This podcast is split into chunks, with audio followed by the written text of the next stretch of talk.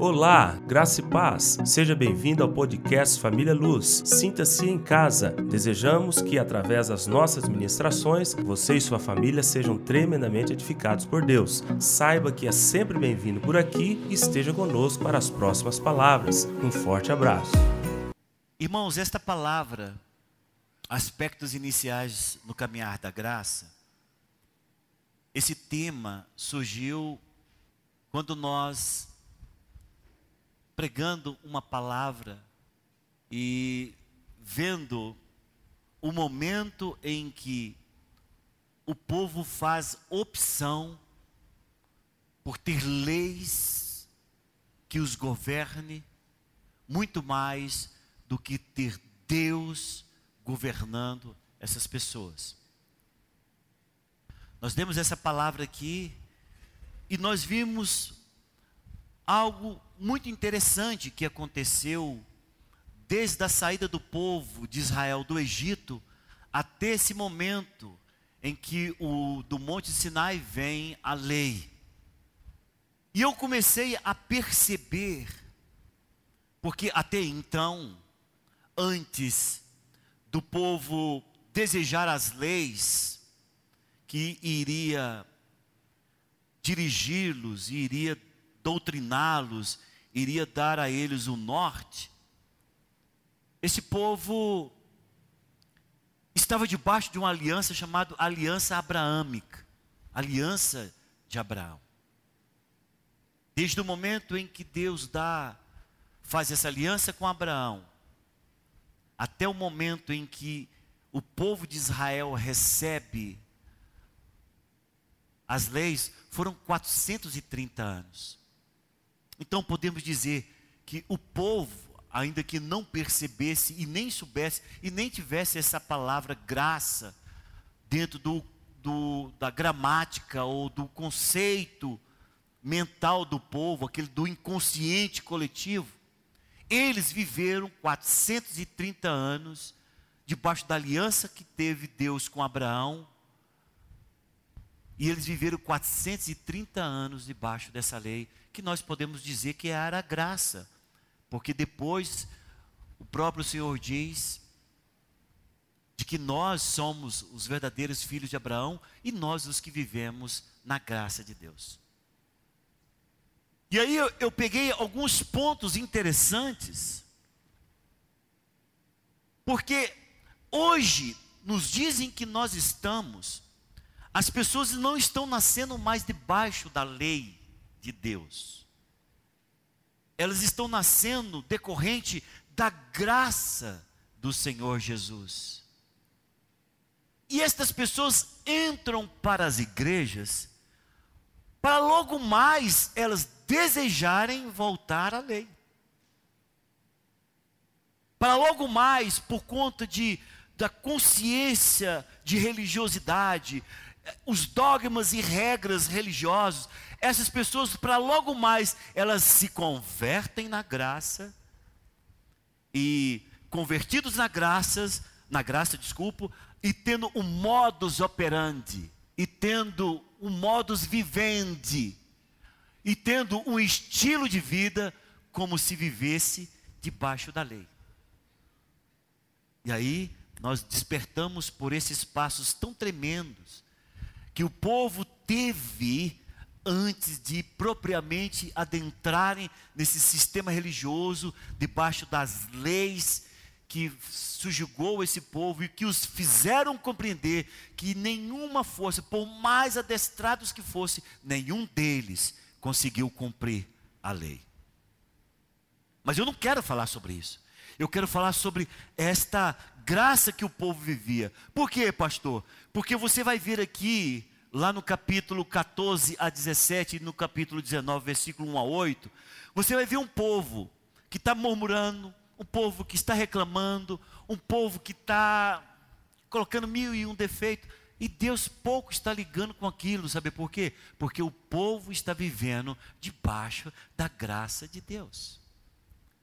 Então a primeira coisa que nós vimos foi Deus, pela sua infinita graça, sem que o povo fizesse nada por merecer, Deus retira esse povo da escravidão do Egito.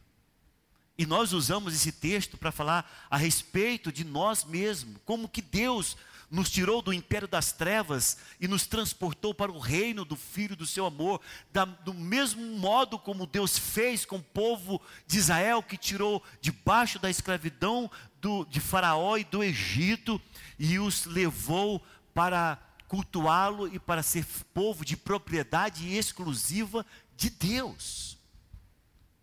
E eles são colocados diante do mar vermelho, o mar vermelho se abre, falamos dessa simbologia que é simplesmente é, é, deixando o nosso passado para trás, nos divorciando de todo o estilo de vida que tínhamos antes e agora entrando para uma nova vida em Cristo Jesus. Por isso que a palavra do Senhor diz que aqueles que estão em Cristo, nova criatura é, as coisas velhas passaram e tudo se fez novo, e esse povo passou o mar vermelho e quando os seus algozes quando os seus antigos senhores tentaram morrer afogado e Deus fez com que o povo de Israel visse o inimigo que os perseguiam destruído na praia.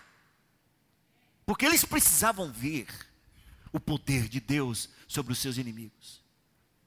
E nós vimos que logo em seguida, quando ele sai, eles se deparam com a com Mara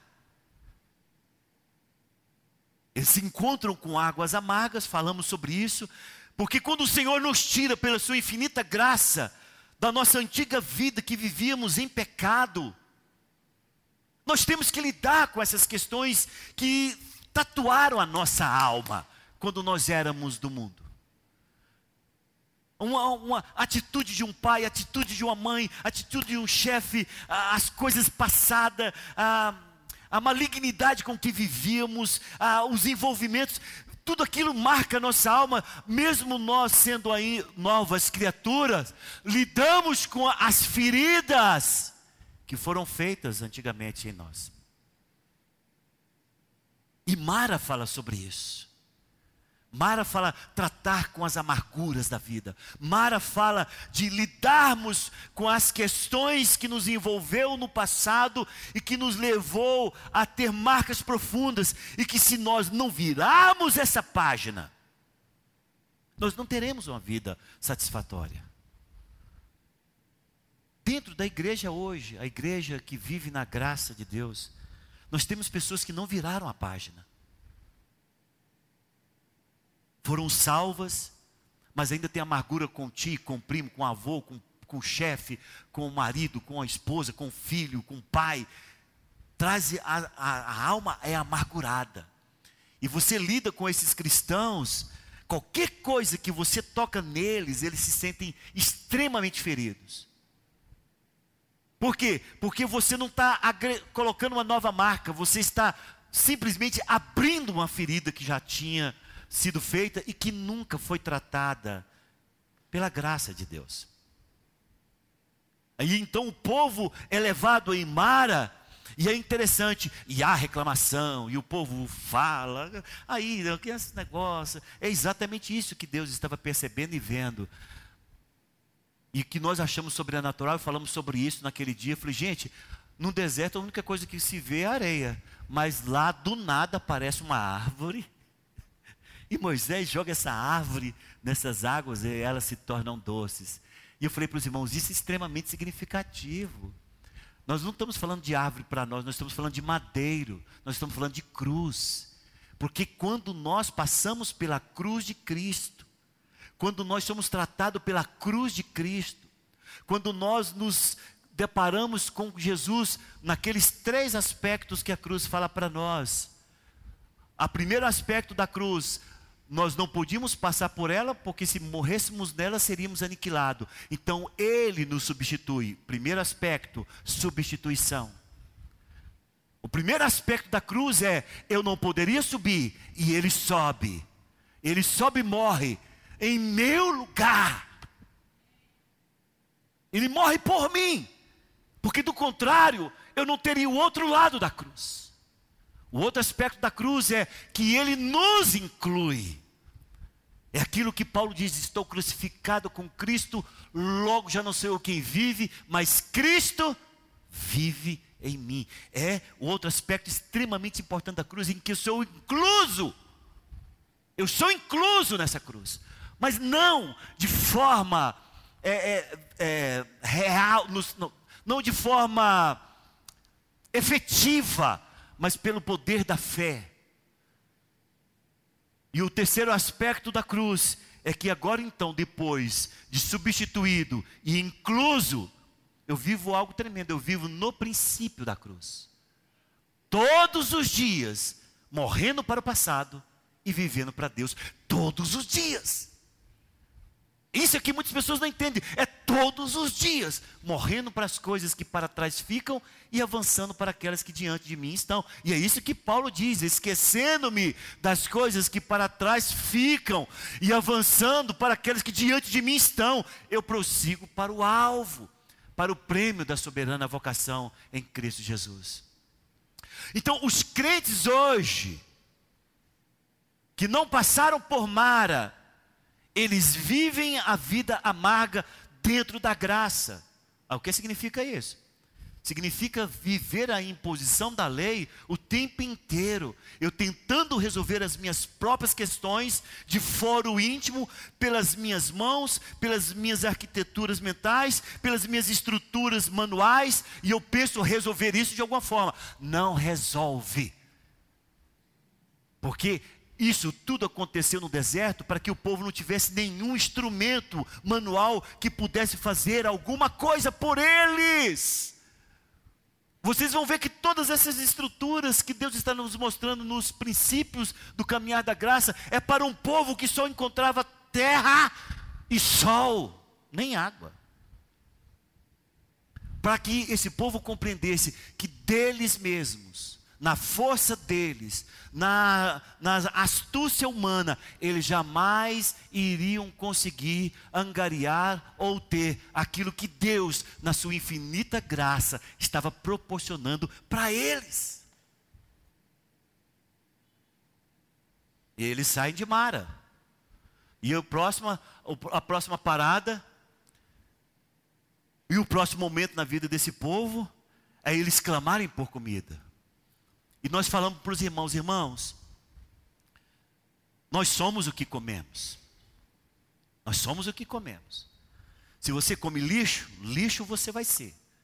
Se você come coisas boas, coisas boas irão fluir na sua vida espiritual. E o povo, no momento de fome, reclamou, e o Senhor providenciou dois tipos de comida, falando de dois, duas maneiras de nos alimentarmos na terra hoje. Ele proporcionou codornizes mas ele proporcionou o maná que descia do céu. E nós perguntávamos naquele dia: o que, que vocês querem? Comida para carne ou vocês querem comida para o espírito? Porque este povo comeu do maná por 40 anos e nunca faltou. Sabe o que significa isso? Significa que quando você faz opção para as coisas espirituais, o Senhor diz pela, por essa palavra de que não lhe faltará provisão espiritual. E o Senhor Jesus mesmo diz, nós colocamos lá: quem de mim se alimenta por mim, viverá.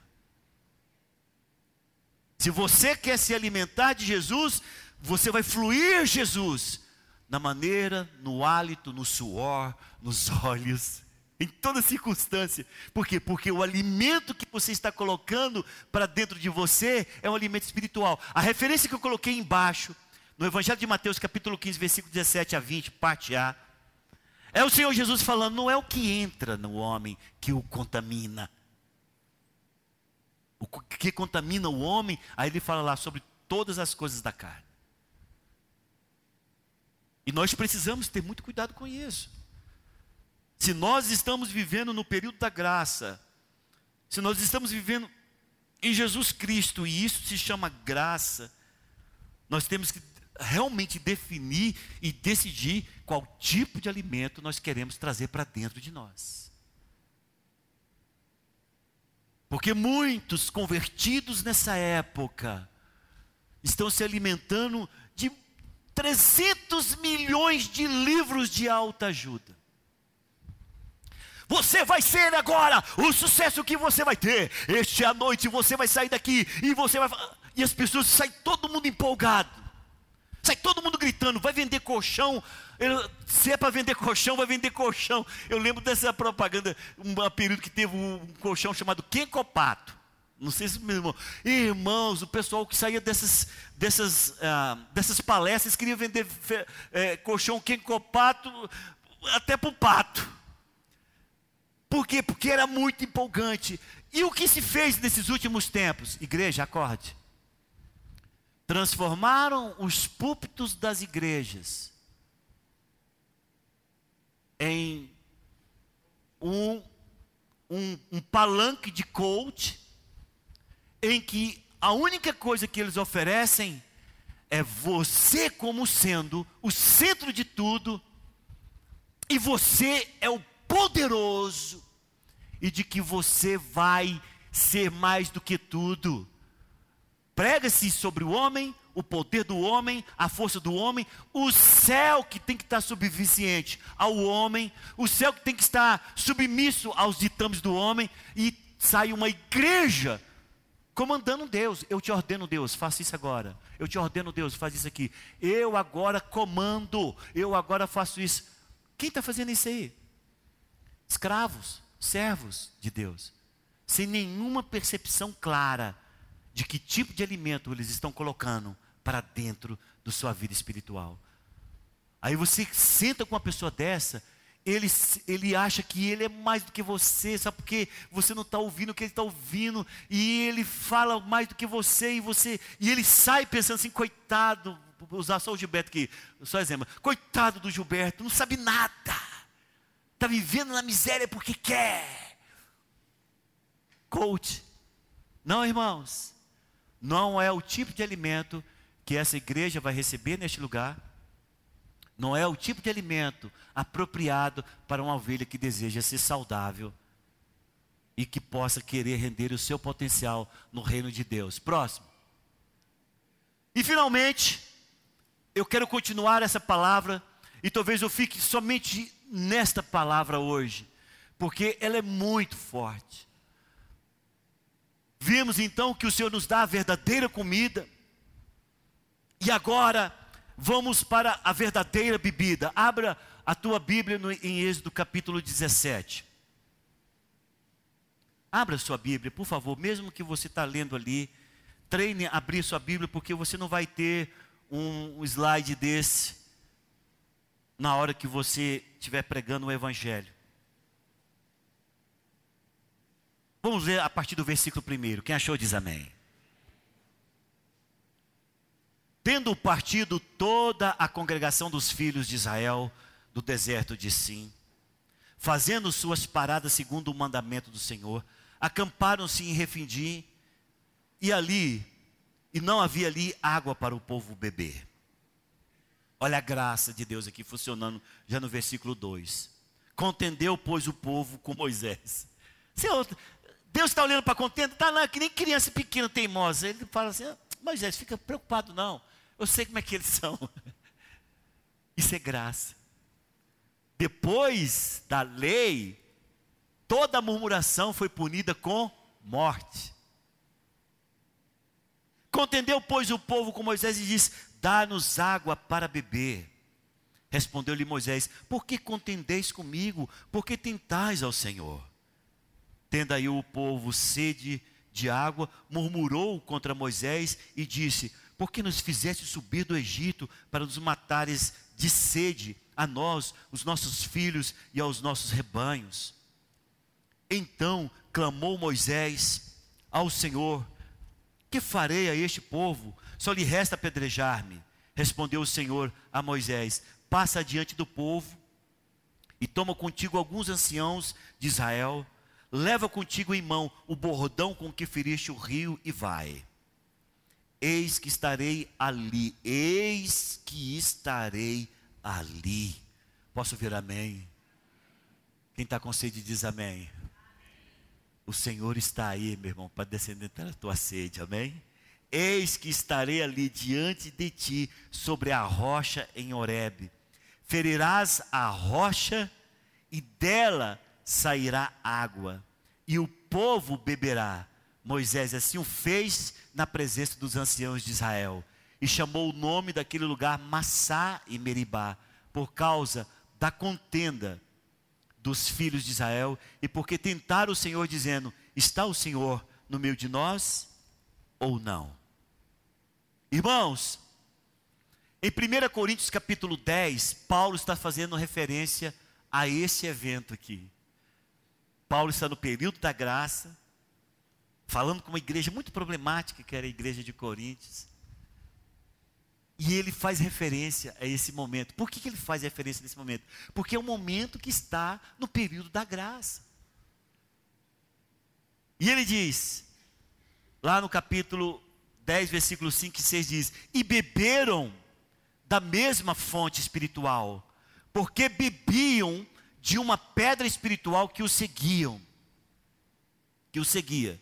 E a pedra era Cristo. Então, entretanto, Deus não se agradou da maioria deles, razão porque ficaram prostrados no deserto. Mas o que me interessa aqui é Paulo falando a respeito desse evento. E o mais interessante, ele não fala, e vocês beberam das águas lá que saiu daquela pedra. Não, ele fala, vocês beberam da pedra. Porque não é a água a referência mais importante, é a pedra que se chama Cristo. Não é a água o mais importante, o mais importante é a fonte desta água. E aconteceu isso mesmo. Aquele povo que beberam daquela água que saiu de uma rocha, porque a graça de Deus é exatamente isso, é mostrar para você que da onde Deus tira, você jamais irá tirar. Preste atenção. Vou falar para vocês o que significa graça. É dar a você aquilo que pela sua força, pela tua sabedoria, pela tua inteligência, pela tua, as tuas habilidades, é, Deus vai dar da onde você, com tudo isso, e não irá conseguir. Por isso, um cajado em uma rocha, inexplicavelmente dela sai água. Para quê, pastor? Por que, que não poderia ser? Por que, que Moisés não falou para eles, cave aqui nesse deserto, que ainda inclusive era mais fácil? Era só tirar com a mão a areia. Por que, que não falaram para ele, não, não, procurou um lugar mais fácil para que a água pudesse sair? Não. Por que, que foi numa rocha? Porque graça, irmão, é exatamente aquilo que Isaías 55, versículo 1. Abra tua Bíblia, Isaías 55, 1. Eu vou tentar falar mais ou menos o que está escrito aí. O Senhor está dizendo, Isaías é um profeta messiânico, porque todas as profecias de Isaías tem referência a Cristo Jesus, a sua graça e o seu poder. E aí, em Isaías 55, versículo 1 diz: Ah, todos vós que tendes sedes, vinde as águas. E vós, os que não tendes dinheiro, vinde, comprai e comei. Sim, vinde, comprai, sem dinheiro e sem preço, vinho e leite. Posso ver amém? Esses dias me mandaram uma rápida fala do pastor Aloysio, eu achei interessante ele falando isso. Ele falou: irmãos, graça é você comprar sem dinheiro e sem preço aquilo que você precisa para ter uma vida eterna e uma vida espiritual abençoada. Então, de duas, uma, ou você é louco, porque você vai comprar sem dinheiro e sem, e sem preço, ou você compreende, ou você é louco, ou você compreende o que é graça. Qual, qual que você prefere? Eu falei, eu prefiro compreender que é graça. Porque a graça é exatamente isso. É o Senhor falar para você: você não tem dinheiro que possa comprar isso. Você não tem bondade para merecer isso. Você não tem beleza para merecer isso. Você não tem é, quem te indica. Quem, você não tem alguém que possa te indicar para ter preferência para receber isso. Você recebe isso porque eu estou dando de graça para você. E aquele povo recebeu e bebeu da água de graça no deserto. Foi dada no deserto justamente porque não existia nenhuma outra possibilidade de receber água se não fosse por Deus. Quando o povo não tinha nenhuma circunstância, nenhum caminho, nenhum atalho, nenhuma outra opção que não fosse crer em Deus, a graça funcionou perfeitamente e eles beberam da água que saía do impossível. Eles beberam da água que saía da rocha. Mas sabe o que aconteceu no decurso do tempo? No decurso do tempo, lá em quando estava sobre o governo de Samuel, o povo entendeu que eles poderiam ter outra opção. Eles não queriam não mais agora nem ser governado por Deus como rei, eles queriam um rei e eles rejeitaram Deus como rei. Aquele que poderia dar a água para eles, eles agora não queriam mais. Lá em 1 Samuel capítulo 8, versículo 7. Não sei se eu coloquei ali. Não, não coloquei não. Disse o Senhor a Samuel: Atende a voz do povo e em tudo quanto te diz, pois não te rejeitou a ti, mas a mim, para que eu não para não reinar sobre eles. 1 Samuel, capítulo 8, versículo 7. Sabe do que, que isso diz, irmão? Isso diz muito da nossa realidade de hoje. Porque as pessoas estão cumprindo exatamente o que está escrito em Jeremias capítulo 2, versículo 13. Lá diz: Porque dois males cometeu meu povo. Dois. Qual o primeiro mal? A mim me deixaram. Hoje vivemos em uma igreja em que as pessoas sentadas aí, talvez esteja até do teu lado, já deixou Deus. Eles estão preocupados é com relacionamentos horizontalizados. O que vão fazer depois do culto? Como é que vai ser a balada depois, no, no sábado que vem? Como que vai ser a, a, a, qual a próxima partida de futebol? Dentro da igreja, sem contudo ter Deus como Senhor e Salvador de suas vidas. Isso está acontecendo nas igrejas. Pessoas que deixaram pedra, que deixaram o manancial, que deixaram a fonte de água viva e agora deixaram e estão procurando agora outras fontes. Dentro da igreja estão procurando outras fontes. Vou falar para vocês algumas fontes que dentro da igreja as pessoas estão procurando. A primeira, que as pessoas estão procurando, religião. Religião é muito mais fácil do que servir a Deus. Religião, você cumpre os princípios teóricos daquilo que a igreja A, B ou C diz que deve fazer e você está bem na fita. Tem pastores que garantem a tua salvação se você cumprir o dogma e a maneira como aquela igreja ordena que você vive. Ele diz: você é salvo. As pessoas estão deixando Deus por causa da religião. As pessoas estão deixando Deus por causa de relacionamentos. Relacionamento que Deus dá bondosamente a todo aquele que serve a Ele, que quer, e deseja dele e espera nele. Não, eles estão procurando. Por quê? Porque ao deixar Deus, o vazio se mostra. E se o vazio se mostra, eu tenho que encher com alguma coisa. Então eu tenho que encher ou com relacionamentos, e aqui eu estou falando de relacionamentos promíscuos, adultério, prostituição, relacionamentos que não têm é, não tem sentido de existir. Estou falando aqui de religião, de pessoas que estão buscando um sincretismo religioso, preenchimento de todas as maneiras com relação à religião. Entra a arca da aliança, entra o sacerdote dançando numa igreja que vive na graça, entra a trombeta tocando, entra os santos, entra todo mundo ornamentado como se estivesse no Velho Testamento e vivendo dentro do, do do tabernáculo, enfeita, faz as festas dos tabernáculos, faz os vira uma, um balai de gato. Por quê? Porque estão vivendo na graça com a mistura completa, terrível, com relação a tudo aquilo que o Senhor não nos ordenou que fizéssemos e que estando, mesmo estando na Bíblia, é coisa do passado. Religião, relacionamento, política. Irmãos, estamos vivendo em momentos extremamente delicados. Nossa, todos os países, né, circunvizinhos em, em plena guerra civil, quase por conta de política. Por quê? Porque a pessoa vazia de Deus, ela tem que preencher com algo que lhe tome todo o tempo, todo o pensamento e todo o coração, em que ele viva tomado com aquilo, em que ele possa fazer valer a vida dele e até morrer pela causa.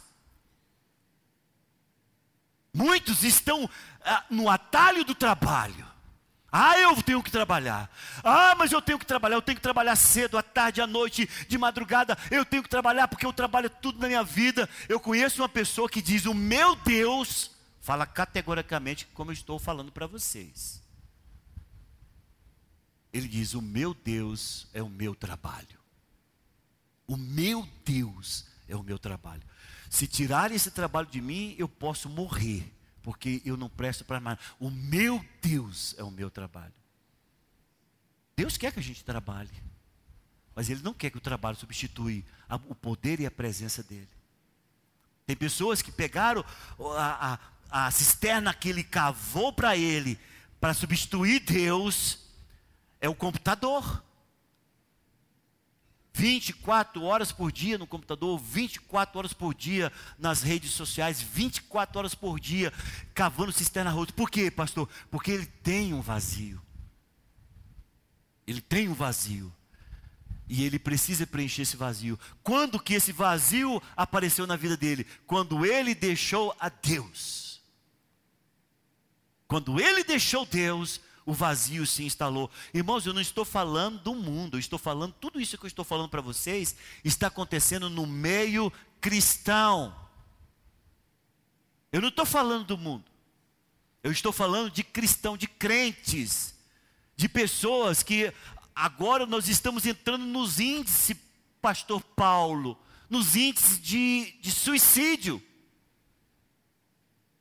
Eu não conheci isso na história de um cristão.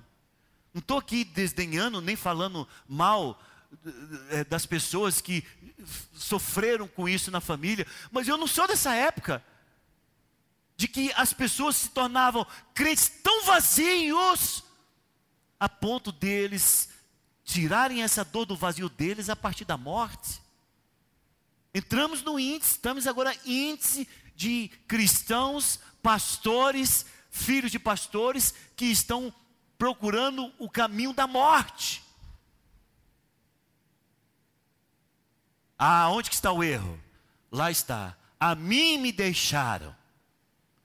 Mas não ficou nisto.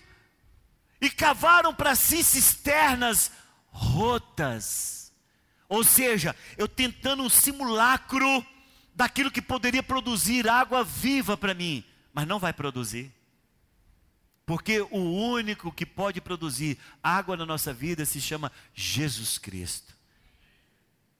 E ele encontra e tem um momento tão tremendo na vida de Jesus, que acho que exemplifica muito bem o que eu quero dizer para vocês aqui. O Senhor chega cansado em um poço, os seus discípulos foram buscar comida, mas tudo é muito de Deus, é muito propósito de tudo que acontece, não tem nada por acaso na vida de Jesus. E ele senta, e aquele, os poços na época, cada um vinha com sua, sua corda e seu balde. E vem uma mulher samaritana e ele diz, e ele diz, me dá água de beber. Ela assustou. Você falou comigo? Falei. Dá um pouco d'água aí. Eu tô com fome, cadê? Estou com uma sede aqui que você não sabe nem o tanto. Ela falou, ela falou: Como que você, sendo judeu, conversa comigo, que sou samaritana? Aí o Senhor sabia, ele queria isso. Tudo lá no céu já estava programado esse encontro com ela. ela. Ela foi uma santa conspiração. Lá no céu já tinha conspirado antes de Jesus nascer esse momento. E ele falou: Olha, se você soubesse quem está te pedindo água, você pediria água da vida, e eu daria a água da vida, e você nunca mais iria ter sede. Ela falou: Senhor, eu quero, mas como que o Senhor vai tirar se o Senhor não tem a, a, a corda e o, e o balde para o Senhor pegar e das suas mãos receber a água? Não, não estou falando disso.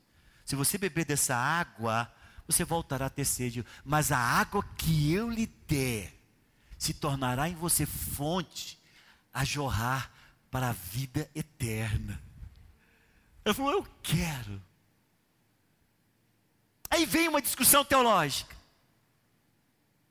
Essa discussão teológica é só para o Senhor Jesus chegar e falar para ela: vai lá então e chama teu esposo.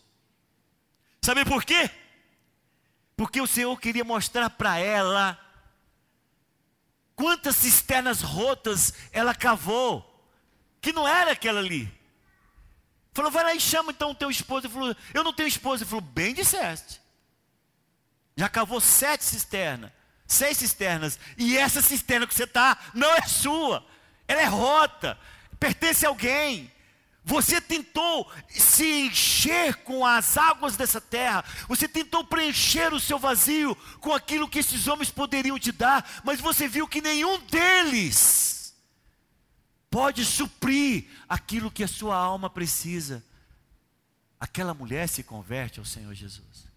Ela chega lá na cidade dela falando: Encontrei o profeta, eu encontrei Deus uma cidade toda impactada por alguém que estava com muitas cisternas rotas na sua vida. Nenhuma delas conseguiu descedentar, a sede daquela mulher, mas ela encontra com Jesus. E outra coisa, não é Jesus o marido, não é o Jesus que vai casar, é Jesus o Deus que tem a água viva para dar para ela. E aquela mulher tem a sua vida completamente transformada.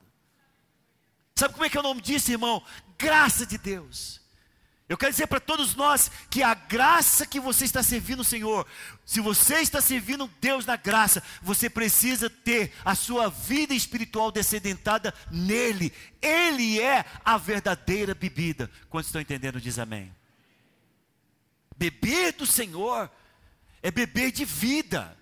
Beber do Senhor é beber de revelação, de entendimento, de clareza de vitória. Beber de Jesus é você entender que quando você encontra a água que Ele dá e você traz para dentro de si, todas as outras coisas se tornam extremamente secundárias e, por que não dizer, fúteis e sem sentido mais para a sua vida.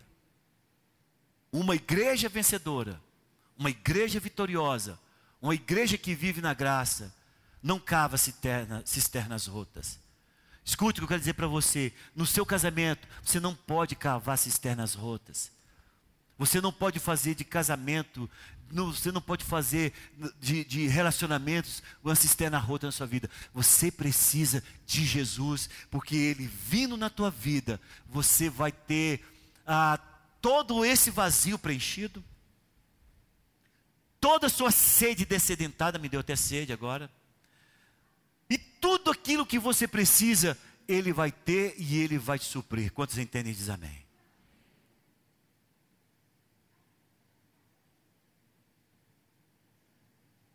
Quando você tem a verdadeira comida,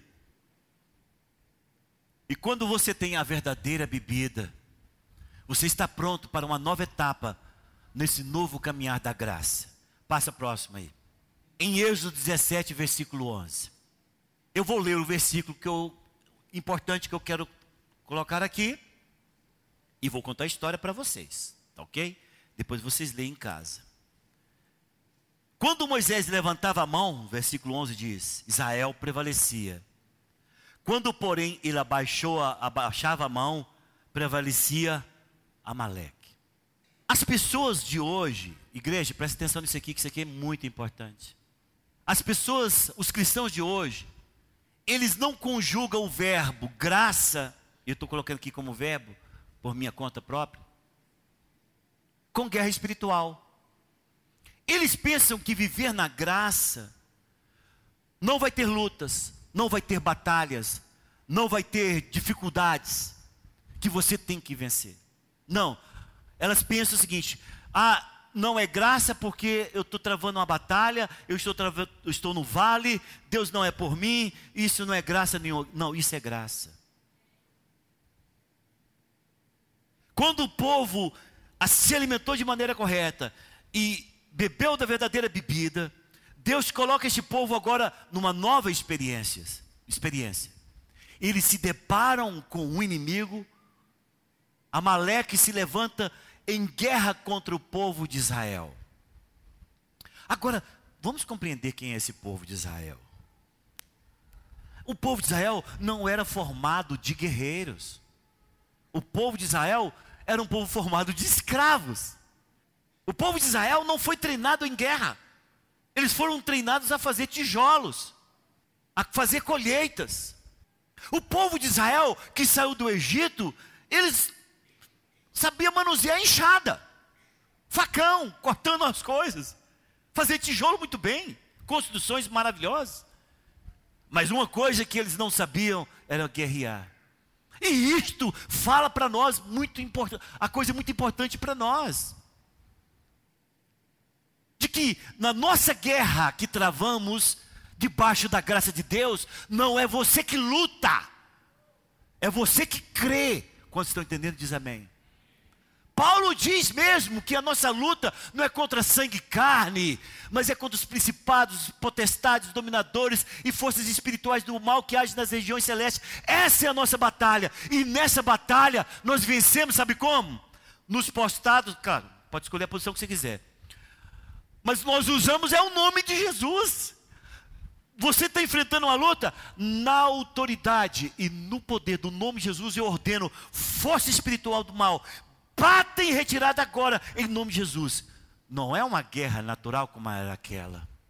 Mas o que o Senhor está nos mostrando com aquela guerra natural? Primeiro, de que você não tem que ser treinado, porque a vitória não é você que conquista, a vitória é Ele que dá. Não importa que batalha você está travando na sua casa, meu irmão. Eu quero dizer para você: não é porque você leu a Bíblia ou deixou de ler, não é porque você é bonzinho ou porque orou muito ou orou pouco. Você só vai ter a vitória na sua casa. Se você compreender que essa vitória, quem te dá ela é o poder do nome de Jesus. Porque isso é graça. A graça não é você estar completamente equipado. Não, agora eu já sei fazer o mecanismo. Agora eu faço assim com a mão. Eu levanto a mão desse jeito porque o cara lá orou. Na... ele orou contra o demônio e levantou assim a mão. Eu aprendi até a palavra mágica dele. Ele fez assim, agora sonha. Tem que fazer assim, sonha. Não, não tem nada disso, não tem mecanismo nenhum. Não tem quem é mais forte na fé. Ah, eu não, vamos chamar fulano de tal porque ele é mais antigo na fé. Por quê? Por que, que antigo na fé tem mais poder? Eu digo para você: se você converteu hoje, você tem autoridade quanto quem tiver aqui mais antigo na fé. Sabe por quê? Não é quem é mais antigo na fé, ou é quem é mais novo na fé, que vence a batalha. É quem crê no poder e na autoridade do nome de Jesus. E tem alguns irmãos falando, agora não, não, não, vamos chamar, vamos chamar, vamos chamar o fulano de tal, porque o fulano de tal vai orar aqui, e essa casa vai ficar liberta aqui. Ah, vamos chamar. Chama, tá, tá, tudo bem. Pode chamar. Vai os irmãos do ministério lá. Não que ele tenha mais poder. É que você não sabe que você tem o poder. É muito diferente isso. Pode chamar, você não está treinado, você ainda não, não, não, não, compreendeu o quanto você tem autoridade no nome de Jesus. Pode chamar, porque é melhor chamar do que você ficar lá sofrendo. Não que ele tenha mais poder, é que você não sabe que você tem poder, no nome de Jesus. Porque tanto faz o mais novo na fé como o mais antigo na fé, quem vence a batalha é o poder do nome do Senhor Jesus Cristo. Então tá lá um povo todo escravão, todo maltrapilho, né? O que, que, você tem? Eu estou com uma foice aqui. O que, que você tem aqui? Então eu enchei um enxadado. Vou vencer essa batalha na enxadada. Tudo bem. É o que eles tinham, foi o que, que eles foram para a guerra. E a palavra diz, olha que coisa interessante. Moisés discerniu isto pela graça de Deus. Ele diz: Olha, desce, porque eu, Arão e Ur, Vamos subir ao monte. Ele discerniu. Havia uma luta realmente natural contra Maleque. Mas essa luta não seria vencida pelas habilidades, pela força, pela destreza, pelo, pelo conhecimento de Josué com relação à guerra. Não, não ia ser vencido dessa forma, ia ser vencido no mundo espiritual. Nós que estamos na graça temos guerra sim. Escute aí, crente. Nós que estamos na graça temos guerra sim. Só que a nossa guerra, ela é vencida no poder e na autoridade do nome de Jesus. E a palavra diz, então, e Moisés falou: orienta, pode ir, pode ir, Moisés, pode ir, Josué. Josué, certeza, Moisés. Tudo bem, eu posso ir? Pode ir, Josué. Que vamos lá conosco, Moisés. Não, meu, minha missão é outra. Subiram para o monte. E a coisa é linda, irmãos. Eles percebem a olho nu que quando Moisés levanta a mão, numa posição de. Quem sabe que posição é essa aqui? De submissão, de rendição. Quando a polícia fala, alto, o que, que o humilhante, a primeira coisa que ele faz? Estou rendido. É desse jeito. qualquer coisa, se alguém chegou e falou para, cuidado, você já levanta a mão e fala: O que, que foi, meu Deus do céu? Não é assim? Nós nos rendemos assim. Moisés, estendendo as mãos, ele estava numa posição de rendição a Deus e dizendo: Essa batalha é do Senhor. Essa batalha pertence a Deus. E Arão e U notou que quando Moisés. quando Moisés estava cansado com a mão, diz que a mão de Moisés era enorme, né? Pelo menos o texto diz. E, e quando ele não estava aguentando mais com a mão pesada, Arão e U falou assim: Ah, eu agora entendi porque que Moisés nos chamou aqui. Peraí, Moisés, faz o seguinte: senta aqui. Não vou sentar, não. Sentou lá na pedra. E aí, Arão e U segurou a mão dele. ah, descobrimos o segredo da vitória. É a rendição total e completa até o final diante de Deus. E a batalha foi vencida. Escute o que eu quero dizer para todos nós que estamos aqui hoje. Não é porque você que está na graça que você não vai ter batalha. Batalhas das mais complexas. Batalhas das mais intrincadas batalhas.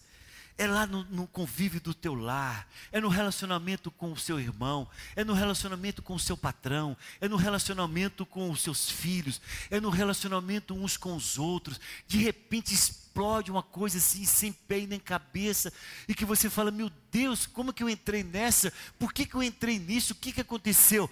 Se você ficar tentando resolver pelas suas próprias forças, você vai trazer mais confusão ainda. A sua postura como filho de Deus é de deixar aquela situação, dobrar o seu joelho e dizer: Eu me rendo, Senhor. Eu não sei como vencer, eu não sei como resolver isso, eu não sei como é que essa coisa vai caminhar e que lugar vai chegar. Então eu lhe peço, em nome de Jesus, resolva essa postura eh, que eu entrei, essa, essa, essa luta que eu entrei, porque o Senhor é a minha vitória. Quando estão entendendo, diz amém. Então você não tem, meu irmão, que pensar que você vai ficar onde você está. Talvez eu estou falando com algumas pessoas que falam, pastor, o senhor está falando comigo, estou numa guerra, sem saber o que fazer. Todas as vezes que me mandam um, um, um, um texto assim, pastor, eu não sei o que fazer, eu escrevo embaixo, não faça nada. Quem não sabe o que fazer, não tem que fazer nada. Porque se você for caçar chifre, como diz minha mãe, se você for caçar chifre em cabeça de égua, vai dar mais problema ainda. Se você não sabe o que fazer, você tem que simplesmente deixar o que está fazendo, pensar o que está fazendo e se dobrar diante do Senhor e dizer: O Senhor é a minha vitória, meu socorro, bem presente nas tribulações. Como estou entendendo, diz amém.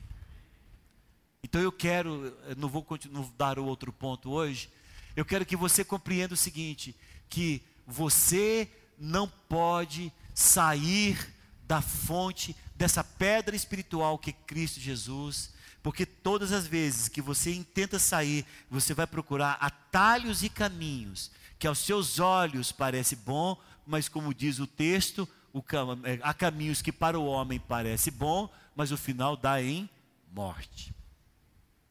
de que você olhe para o Senhor e diga: Na tua graça eu quero continuar bebendo do Senhor. Tu és o manancial de vida. Eu quero receber do Senhor. Eu quero que esta fonte possa jorrar na minha vida enquanto eu existir para a glória do teu nome. Quantos entenderam? Diz amém. Vamos colocar em pé neste momento.